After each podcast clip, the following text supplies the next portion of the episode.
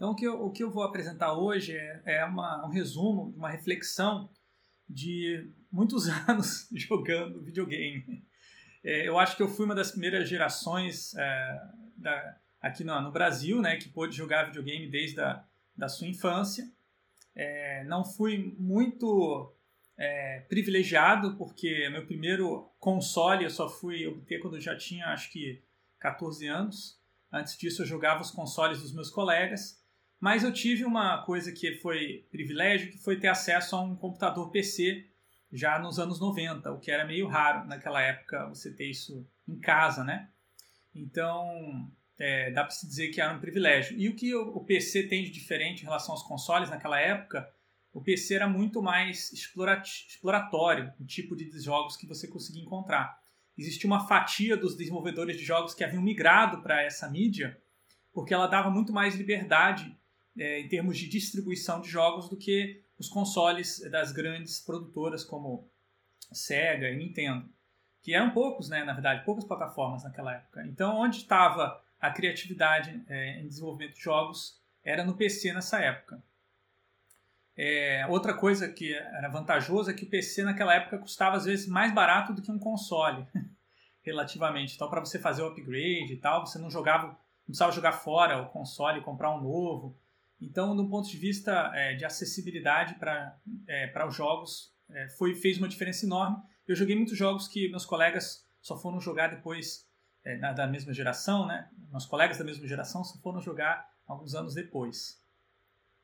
Então, talvez é, vocês não consigam identificar esses jogos, talvez é, não somos da mesma geração. Eu vou fazer o possível para contextualizar esses jogos dentro do, da, da época, né? Do momento. O primeiro jogo que eu joguei, é, eu tenho a impressão de que foi esse Frog, né, que é um jogo do Atari para você atravessar uma rua cheia de carros passando a mil por hora, caminhões também, né? Depois a primeira parte são os carrinhos pequenos, depois vem os caminhões gigantes, né? Que enfim são, demoram mais tempo, ficam passando ali, você tem que atravessar.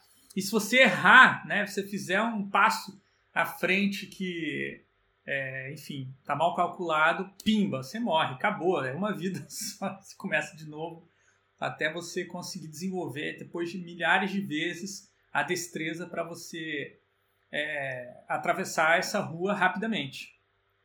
E existe um processo assim de você não pensar praticamente, né? É visceral o tipo de interação que o Frog exige, né? Você não pode raciocinar, você tem que você tem praticamente o seu. Somente tem que se tornar una com o jogo.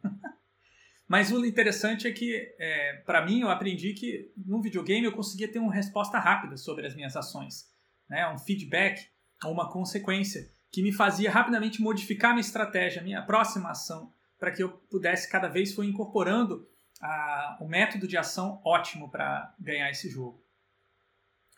Mais para frente, quando eu fui jogar outros jogos aí já no PC, é, o Doom né, e o Wolfenstein 3D antes dele, eles me traziam sempre essa questão do, da morte de uma maneira muito mais dramática, né? Enquanto que no Frog você morreu é praticamente uma questão numérica, né? No, no Doom, é, no, você vê o, o seu oponente morrendo e, e ele fica né, saindo sangue e tal, às vezes sai as tripas para fora.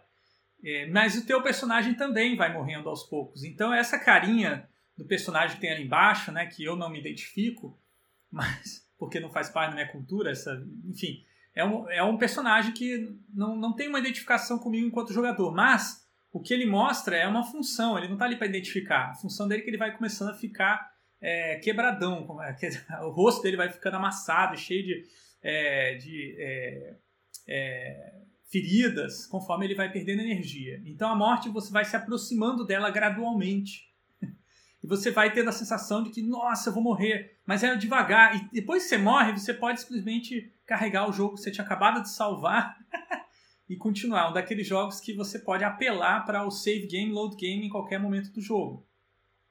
Então é uma ação reversível. E o, o fato de você ter várias vidas em outros jogos também tem uma, um, um, impacto similar. E você poder, é, no videogame, testar várias ações você voltar atrás, dar o Ctrl Z da cultura digital, né? o voltar atrás. Porém, nós temos também o game over, né? Em vários jogos. no Doom não era muito comum você precisar chegar no game over, mas vários outros jogos especiais de console, o game over era inevitável e não tinha que ser fazer, você tinha que é, começar do zero, depois de estar horas e horas e horas lá para chegar naquela fase do chefão tão almejado, não tem choro nem vela. Alguns jogos depois implementaram uh, um código né, que você tinha que anotar no papel, porque não tinha ainda é, os save games.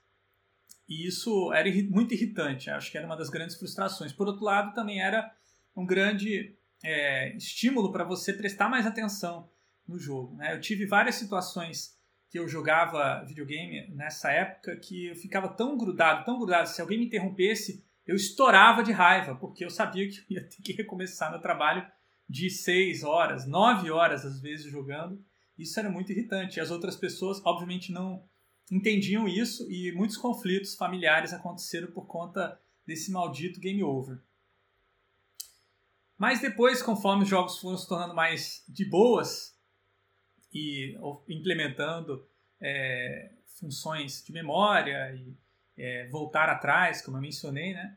Você começa, é, começa a ter uma experiência de jogos que me ajudam a expressar a minha personalidade e entender eu mesmo e eu no mundo, né? E eu em relação às outras pessoas de uma maneira como se fosse um espelho, né? Eu comecei a perceber que o The Sims para mim era um espelho das coisas que eu acreditava que eu queria para minha vida, como adolescente, né? Eu imaginava eu adulto e ficava brincando lá. Eu imaginava uma família, como seria a família ideal, como é que seria o tipo de casa ideal, o trabalho ideal. Mas ao mesmo tempo eu podia experimentar vários tipos, então não era só o ideal é, eu poderia experimentar aquilo que era menos ideal, porque eu não sabia. Se me perguntasse o que isso vai ser quando crescer nessa época, eu não ia saber responder, né? Eu ficava pensando em várias outras coisas que foram muito diferentes do que eu acabei fazendo de fato. Então eu tenho a impressão de que o The Sims é, ele me ajudou a me entender melhor, a entender melhor as minhas relações com outras pessoas, em especial relações familiares.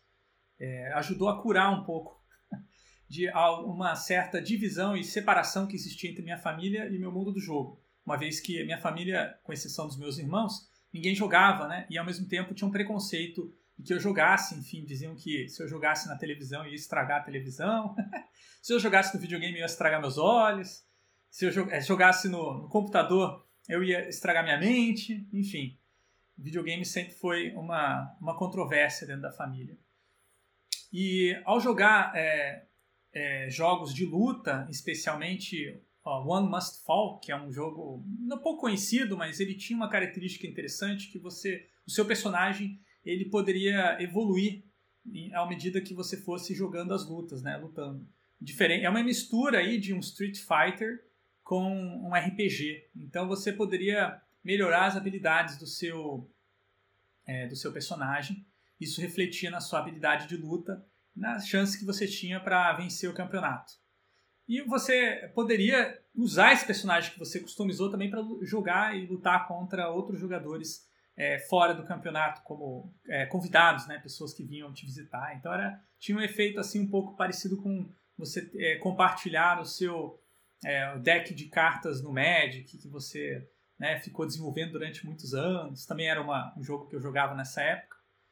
E, enfim, uma coisa que eu percebia é que a cada vez que eu jogava com outros jogadores, né, é, eu, tinha que, eu tinha que enfrentar várias estratégias novas e é, peculiaridades dos outros jogadores. Mas quando eu jogava contra o computador era igual, era sempre parecido. Então, na verdade, o que eu estava jogando ali não era contra o computador, eu estava jogando contra mim mesmo, me aperfeiçoando na maneira de jogar.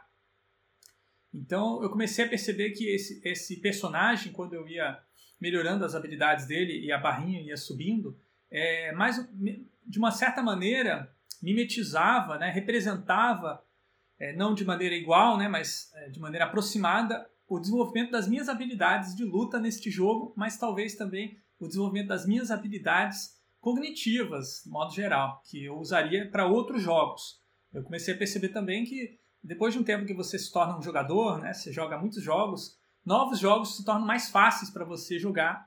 Isso se torna um motivo de é, orgulho, né? De você poder demonstrar essa habilidade, destreza manual e estratégica e cognitiva com outros oponentes, em especial oponentes humanos, né? Quando vinha outra pessoa, você mostrava pá, pá, pá, pá, pá, a pessoa não tinha nem chance de se levantar, porque você já tinha decorado todos os movimentos apelativos daquele jogo, que fazia parte também é, do cabedal de, de habilidades. Né? Não só eram as habilidades oficiais, talvez nem as habilidades que os desenvolvedores queriam que os jogadores desenvolvessem, mas eram aquelas que, para os jogadores, faziam a diferença social. Mais uma vez eu encontrei com um jogador que era muito mais sério do que eu. eu fui na casa de um amigo que jogava, na época acho que era Nintendo 64, e ele tinha esse GoldenEye, que era o jogo do 007. E ele não, ele só tinha esse jogo praticamente, acho que só tinham duas ou três fitas, né? Era fita, eu acho, nessa época. Então ele jogava o GoldenEye até não poder mais. E ele era muito, mas muito, mas muito, muito bom. Não tinha chance nenhuma. Ele brincava comigo como um, um cachorro ou um gato brinca com uma presa assim na boca. E e aí ele falava: "Pô, que bom que você veio me visitar, porque agora esse jogo tem algum sentido para mim, porque jogar sozinho ou jogar jogando contra o computador não tem graça absolutamente nenhuma. já zerei isso aqui tantas vezes de várias maneiras, né? Então levou ao tédio essa perfeição, no caso. Né? Ele tinha um nível de tiro que ele podia estar a quilômetros de distância e você morria e não sabia por quê. Você não tinha como se esconder, assim. Era muito, muito difícil. E o legal do, do, desse jogo no Nintendo 64, que era um dos primeiros jogos first person shooter que você podia jogar com mais de duas pessoas. É, então você jogava com 3, 4 no mesmo console. Então era legal quando vinha colegas, né, meus irmãos, vinham jogar com, contra ele, né, que a gente fazia. A única chance que a gente tinha era se a gente se unisse contra ele. Então que ser os três contra esse cara. E aí um ficava distraindo ele enquanto o outro vinha pegar por trás e tudo mais. Isso, ah, isso se tornou interessante, mas jogar uma pessoa contra ele era impossível. O cara era muito bom. E aí eu comecei a perceber que é, existiam jogos que tinham é, é, uma linha de desenvolvimento e uma curva de aprendizado única, que você só podia desenvolver um tipo de habilidade, existiam jogos que tinham vários tipos de habilidades, várias curvas possíveis. Um deles é, é esse UFO Enemy Unknown, que é um jogo absolutamente interessantíssimo, um dos jogos mais interessantes dessa época, porque ele combina é, tático com é, histórico, com gestor de recursos, com exploração espacial, é tudo o mesmo jogo. E ele tem vários modos de jogo. O que vocês estão vendo nessa tela é a tela é, de investigação do pouso de um OVNI, né, de um objeto voador não identificado. Então, você vai lá, você tem que mexer as suas é, unidades, né, que são é, membros de uma, um grupo de elite que está investigando é, esses, esses uh, pousos de objetos voadores não identificados ao redor do mundo. E aí você chega lá, eles às vezes atiram em você, os, mas o interessante é que você não consegue ver todo o cenário. Essa é, o, é a grande grande sacada desse jogo. Você depende da, do campo de visão dos seus é, seu time. E quando o time recebe um, a, um tiro, daí morre, você perde o campo de visão daquele jogador. E aí você começa a ter a chance, que é muito interessante, né, o terror, né, digamos assim, que o jogo cria, é de um alienígena sair do meio do escuro e te dar um tiro por trás, porque você não estava vendo. Né? Então isso, esse tipo de é, mecânica é muito rara nos jogos hoje em dia. Eles tentam produzir uma sensação de você estar tá o tempo todo prestando atenção em tudo, né? Você ter uma incerteza pequena. Nesse jogo a incerteza era muito grande, então o jogo gerava uma emoção, gerava uma, uma tensão que ia gradualmente que, é, crescendo, né? Ele tinha outras funcionalidades, não vou entrar aqui em, é, em detalhes, mas é um jogo muito interessante para aprender a lidar com emoções.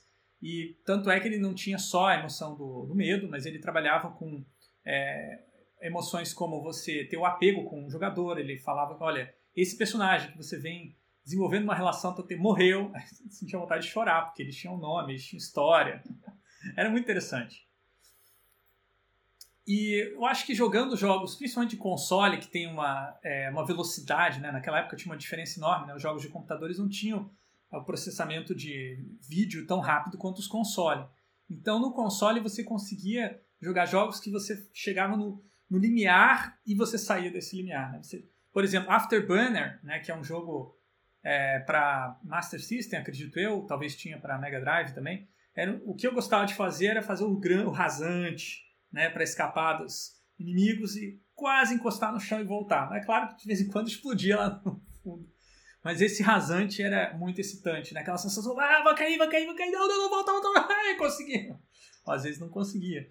Então esse, essa, essa curva né, do, da, da emoção, né, que vai chegar ao que você depois alivia, é, você ter o controle dela, diferente de, uma, de um filme, né, que você é, tá, você tem que entrar no clímax que foi projetado pelo, pelo autor, né, pelo, pelo diretor, é muito diferente, porque ajuda você também a lidar com suas próprias emoções, né?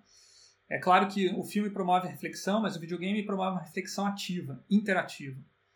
É, mas nem tudo são flores na, nos jogos, né? nas minhas experiências. Em alguns momentos da minha vida, o jogo ele foi uma forma de catarse para expressar emoções é, que estavam, é, enfim, acumulando dentro de mim e que eu não conseguia expressar com outras pessoas. Né? São emoções que não tinham a ver com o jogo, tinham a ver com a minha vida social. Né? Por exemplo, é, enfim, meu primeiro casamento eu ficava muito irritado com a minha esposa e eu não conseguia falar isso para ela, não conseguia expressar isso para ela.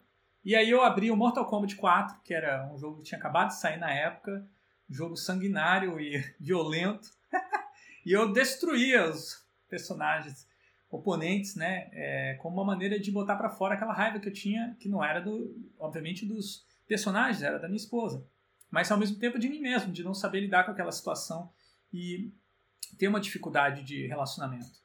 Então eu gostava de pegar o Sub-Zero e bater, e bater, e bater, e bater. E às vezes a, minha esposa vinha e perguntava: é isso que você gostaria de fazer comigo? Eu falava: é, isso mesmo. E eu, eu, eu me sentia um pouco assim, eu não sou uma pessoa é, violenta assim normalmente, né? Então me senti envergonhado de estar fazendo isso, mas ao mesmo tempo era uma era uma, uma vontade que eu não conseguia parar de dar vazão, né? Depois, enfim, eu acabei me separando, a vida mudou é, para melhor, assim, eu acho que eu consegui sair desse relacionamento e aprender alguma coisa no sentido de que é, é esse tipo de solução ela não ela era ela era paliativa ela não resolvia o enfrentamento necessário no meu relacionamento ela era uma fuga. Em outros momentos né é, o videogame ele me gerava aí sim uma relação violenta né como eu já mencionei pelo próprio mecânica né. Eu não sei quantas vezes eu já briguei com as outras pessoas ou comigo mesmo sei lá queria arremessei o controle no chão ao jogar esse esse jogo que eu acho que era Donald Duck Quackshot, alguma coisa assim, não me lembro o nome.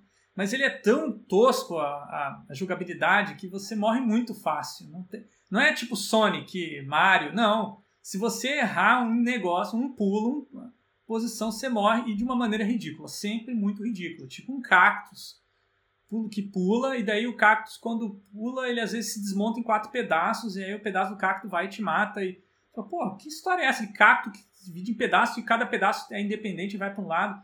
Não fazia sentido. Né? E a arma do Donald era, nessa época, esse jogo era um tipo politicamente correto, né, da né, Disney. Então a arma do, do Donald era atirar um.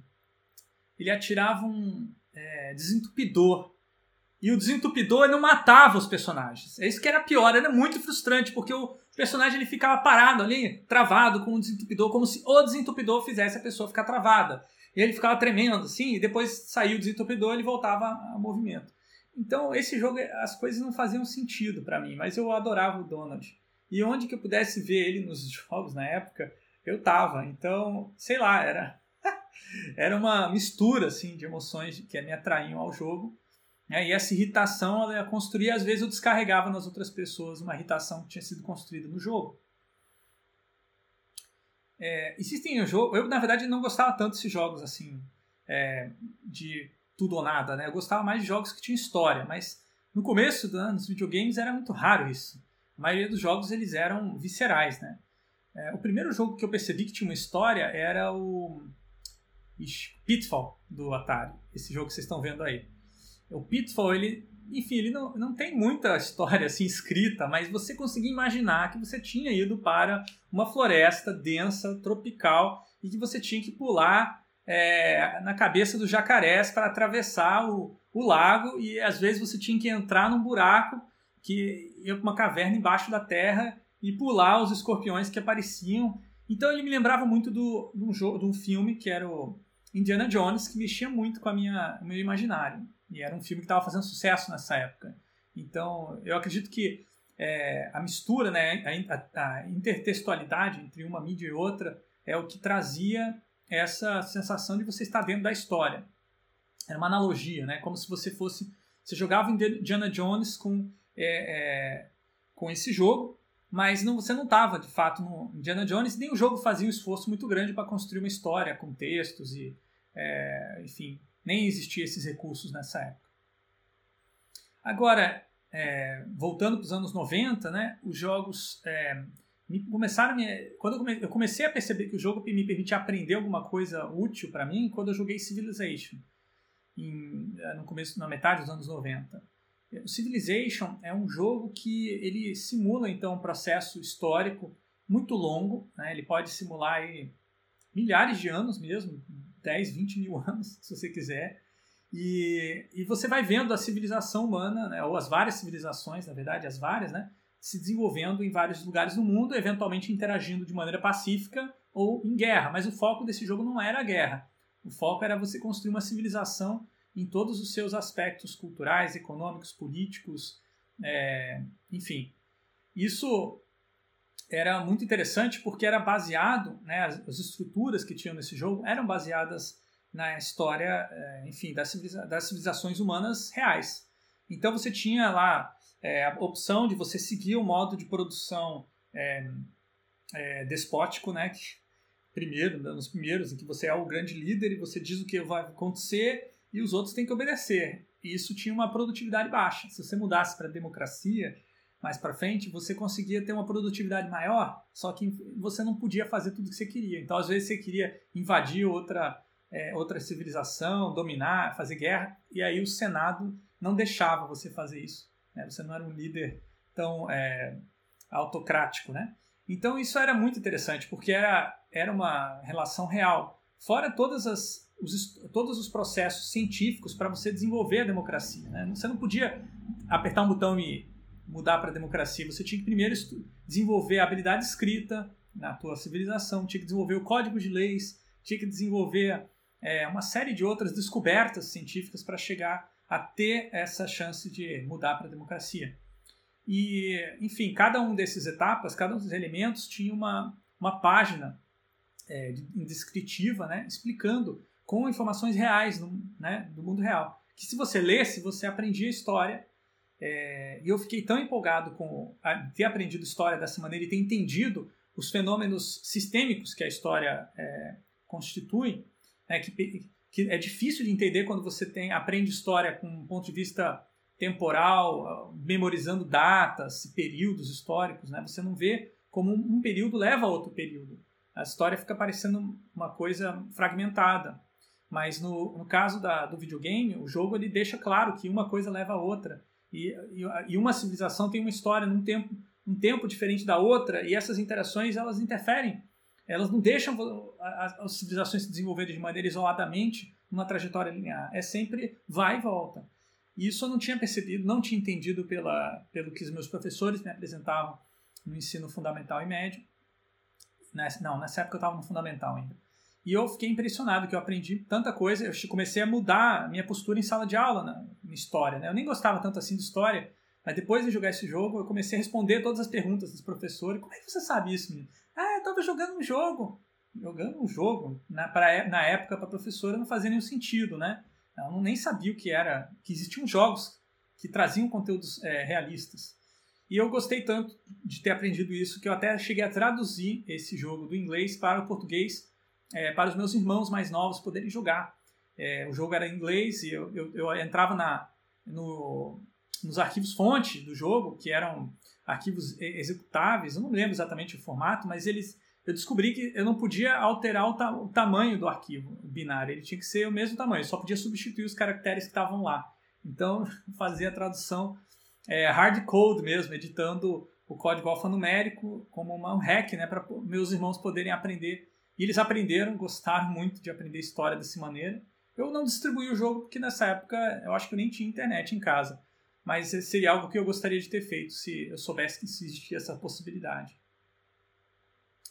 Outro jogo que veio mais tarde, mas que foi muito interessante também, que falava mais da nossa realidade no Brasil, é o Colonization, que mostra que a colonização na América Latina é totalmente predatória, né? É tudo bonitinho, né? Todos esses íconezinhos fofinhos, você chega, ah, vamos chegar lá na Terra, é, no Novo Mundo, aí você chega lá, tem um monte de indígenas, os indígenas são feios, eles vêm vem te matar, e aí você começa a ficar com raiva dos indígenas. Aí né? você vai lá faz o tratado de paz com os indígenas, eles quebram o tratado de paz, te roubam as coisas. Aí você começa a ficar com raiva, mas conforme você vai jogando o jogo, você vai vendo que o teu pior é, inimigo não é os indígenas.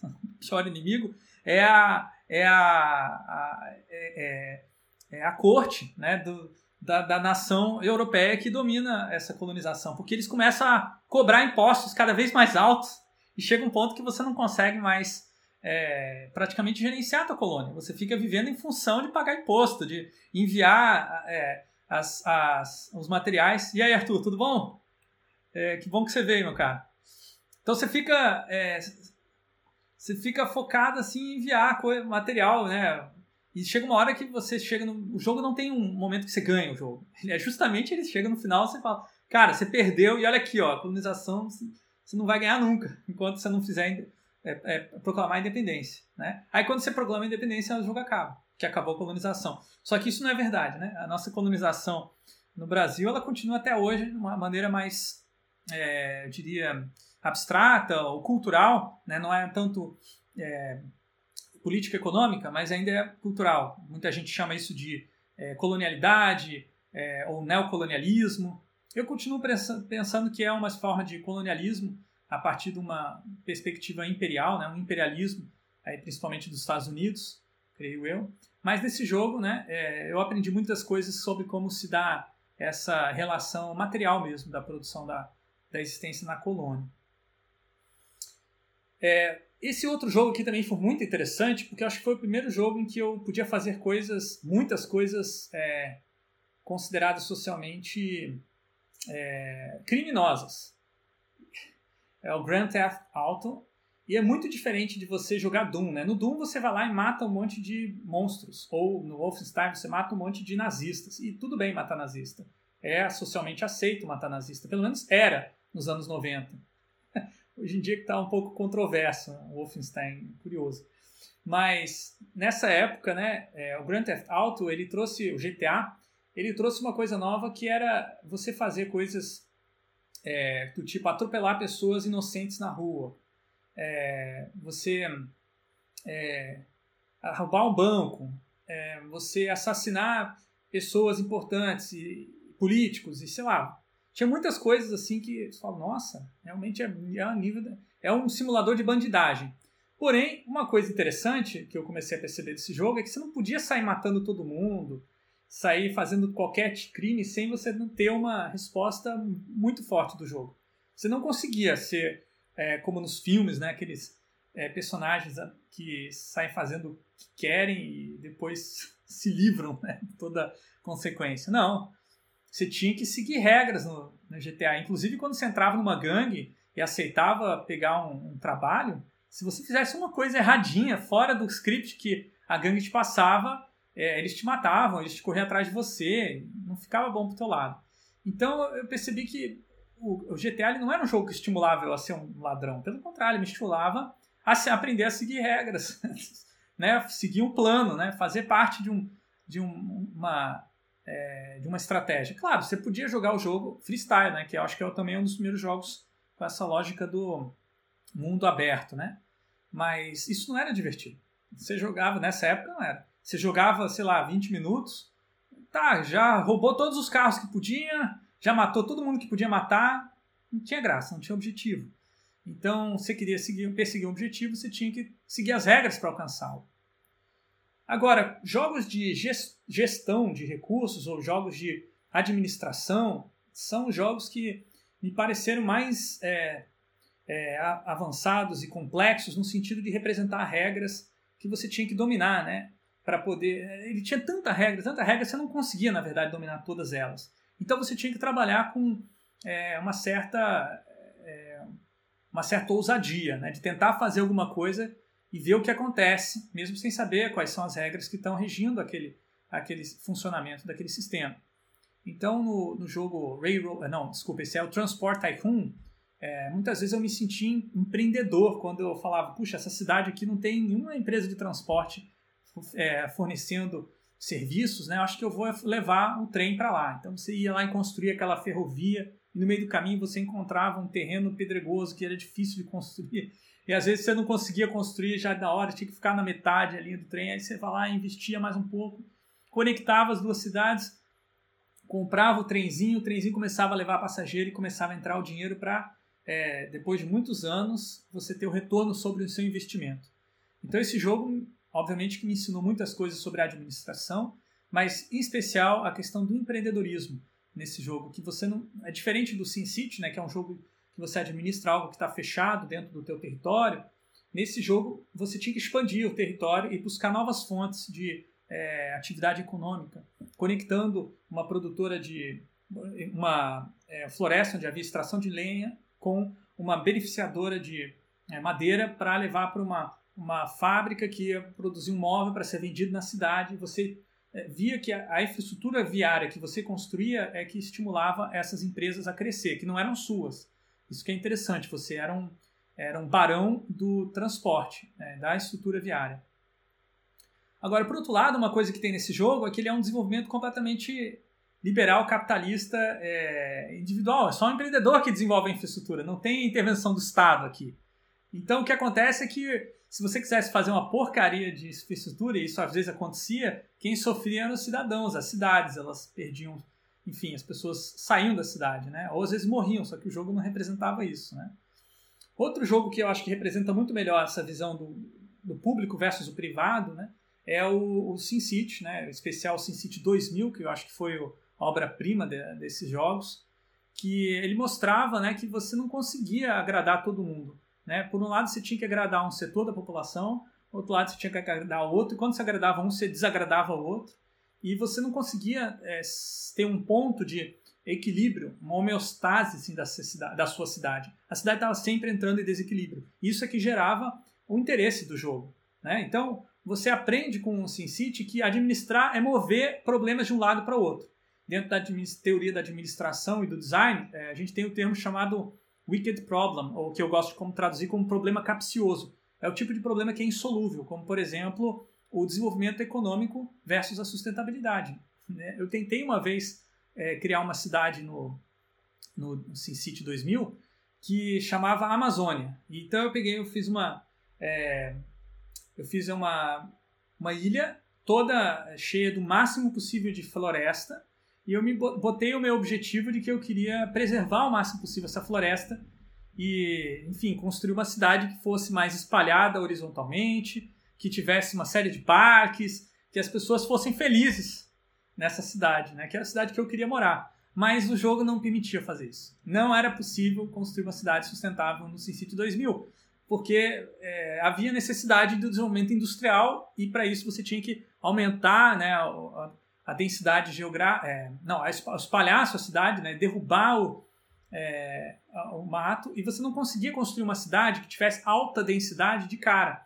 Porque seria possível você pensar que, olha, vamos ocupar o mínimo possível de terra, né, vamos construir um monte de arranha-céu no meio do mato, no meio da, né, tipo o que tentaram fazer em Manaus, né? Mas não deu certo. Manaus também não deu certo no SimCity, porque você começa a ter, você para chegar na, na fase de desenvolvimento econômico em que você é, as pessoas querem comprar é, é, é, apartamento né, e, e, viver uma em cima da outra, primeiro você precisa ter um desenvolvimento longo de ocupação mais horizontalizada da cidade. Então eu me frustrei bastante nesse jogo, mas depois vieram outras versões do SimCity que foram incorporando a sustentabilidade é, como uma possibilidade, mas ainda assim eu acho que, mesmo nas versões mais recentes, é, ainda continua provando que o modelo de cidade que a gente tem moderna ela não é e nem vai ser sustentável. A gente tem que repensar a nossa cidade. Mais uma coisa que tem muito legal nesse, nesse jogo que eu acho que se perdeu no, nas versões posteriores é o, o, o newspaper, né? o, o, jornalzinho de bairro que tinha lá no, é, no. Ele sempre fazia algum comentário, comentário sobre as suas tomadas de decisão como prefeito né? Então ele falava, ah, tá tendo uma falta de água, que é o que está mostrando agora na, na manchete, né? Mas ele tinha sempre alguma mensagem, uma, uma história que tinha a ver indiretamente com o seu trabalho, né? Uma notícia é, bizarra da sua, da sua cidade que mostrava um pouco da cultura daquela cidade. Né? Então, às vezes, eles falavam sobre.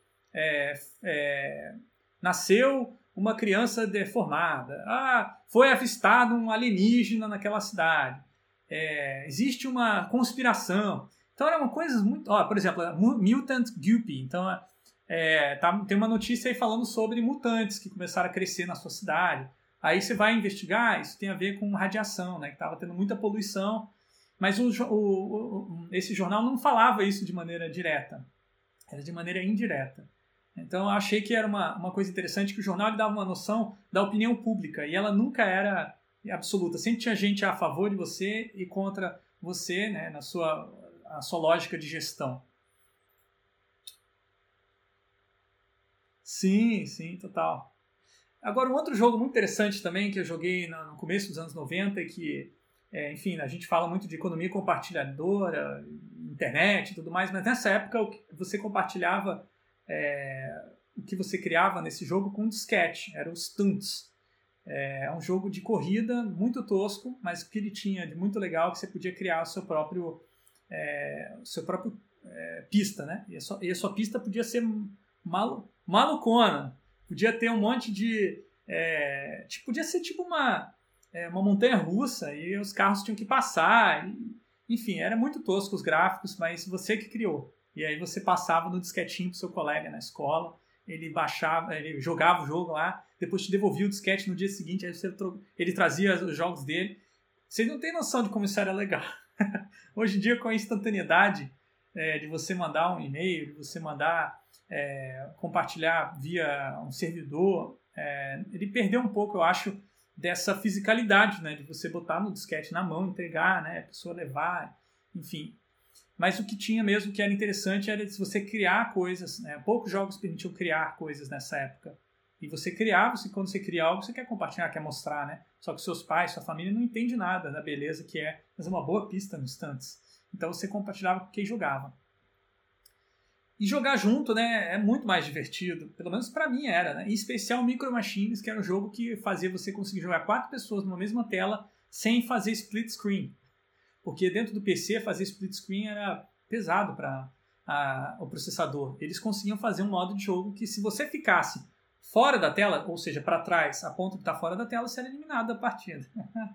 e aí quem continuava correndo na frente estava, é, digamos assim, se mantinha dentro do jogo. Claro que quando os quatro jogadores eram bons, ninguém ficava para trás. Se ficava a tela e dando volta até que alguém batia, sem que errava, paf, ia para trás. Então isso gerava bastante estímulo. Outra, outro ponto interessante desse jogo é que é, quatro jogadores num PC, as pessoas não tinham é, é, joystick nessa época. Se tinha, era um só, porque você não podia plugar vários joysticks no mesmo PC, não tinha porta para entrar joystick, né? Quatro joysticks. Então, a solução foi quatro.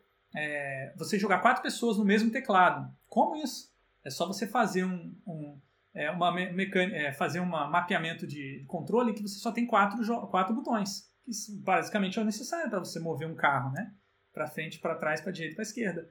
E era isso. Então você ficava quatro mãozinhas ali no teclado, a gente ficava assim meio é, um do lado do outro, grudado assim, né? e jogava. E era muito, muito emocionante, muito divertido. Micro Machines. E por último, um jogo do um jogo bem antigo também do Atari, o Decathlon, né? Hoje em dia fala muito do Exer Games. Ah, Nintendo Wii foi o primeiro. Que nada, gente. Nos anos 80 já tinha o Decathlon, que você pegava aquele é, videogame, esse controle manche, né? E você ficava lá girando, né? Você fazia esse movimento aqui, fazia correr o teu personagem. Quanto mais rápido você mexia, mais rápido ele ia. Daí tinha várias coisas que você não podia fazer rápido demais, outros exercícios, né? e você acabava destruindo o seu controle sempre, né? Porque esse jogo era pesado para os controles. Mas era uma forma de exercício. A gente ficava, sim, suando depois de jogar Decathlon. Então a gente mostrava isso para os nossos pais. Olha só, vai. Você diz que a gente não faz exercício, que a gente fica em casa só. Olha aqui, estamos suando aqui jogando esse jogo. Então muitos pais estimulavam, né, que se jogasse Decathlon.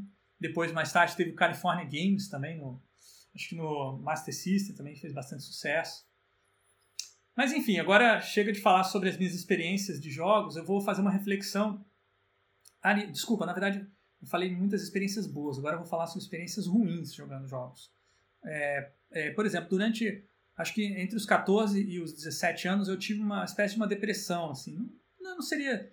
Enfim, não sei se era depressão, para falar a verdade, mas eu, eu queria, às vezes, é, acabar com a minha existência enquanto pessoa fora do videogame e viver só dentro do videogame. Então eu queria ficar 12, às vezes 14, 16 horas direto jogando esse jogo aqui, que era o Championship Manager CM 2000. Era um jogo que simulava a realidade da gestão de um time de futebol de uma maneira tão detalhada que eh, era impressionante. Por exemplo, os jogadores tinham personalidades, eles discutiam com o técnico e você tinha que aliviar né, uma briga com, entre os jogadores para poder com, é, ter um contato com outro jogador de outro time para você poder comprar ele e vir pro teu... Era uma coisa assim.